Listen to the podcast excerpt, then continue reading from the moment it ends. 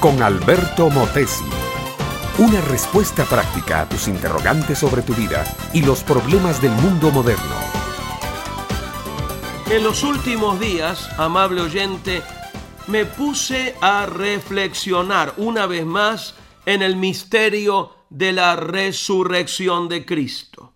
Nuestra vida transcurre entre dos misterios insondables, el del nacimiento y el de la muerte, y la vida misma, ese camino largo y fatigoso entre dos misterios, es un misterio ella misma.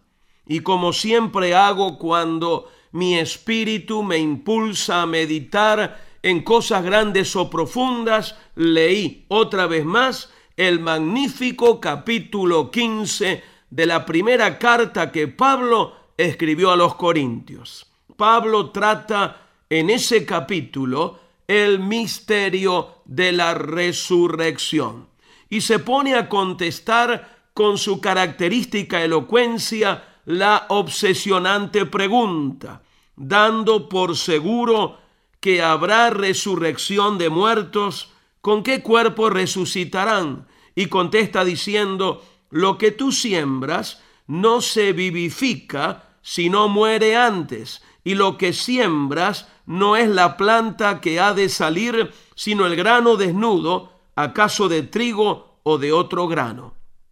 Ahí tenemos un magnífico ejemplo. La muerte y la resurrección se parecen al milagro de la germinación. El grano de trigo cae en lo hondo de la tierra y es sepultado. La humedad lo ataca, la oscuridad lo encierra, el calor del sol se filtra hasta su cáscara para desintegrar junto con la implacable humedad.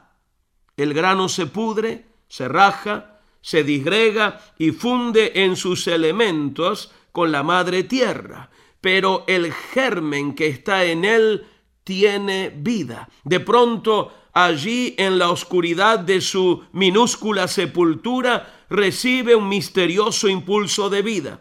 Sus células comienzan a multiplicarse, pronto empiezan a diferenciarse unas de las otras. Unas células tiran raicillas hacia abajo, otras tiran un tallo pequeño verde hacia arriba. Ha nacido una nueva planta. El grano de trigo quedó enterrado, regresado a los elementos minerables de la madre tierra. Pero una planta nueva levanta su cabeza en el mundo. De una muerte ha surgido una vida.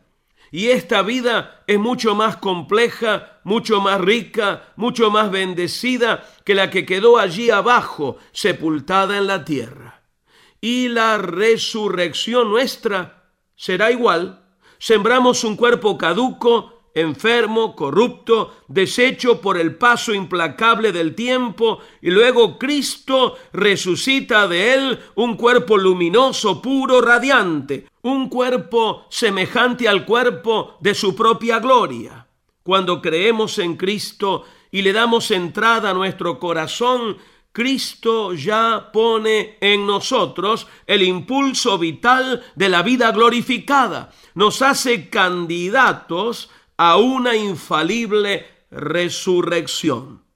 ¡Qué Dios extraordinario tenemos! Siempre creando vida, siempre venciendo a la muerte, siempre levantando a sus hijos, siempre dando vida y vida en abundancia. Te conviene confiar en Él te conviene asociarte con Él. Él te levantará en tu vida presente y cuando llegue la punta final de tu vida terrenal, Él te levantará a vida eterna.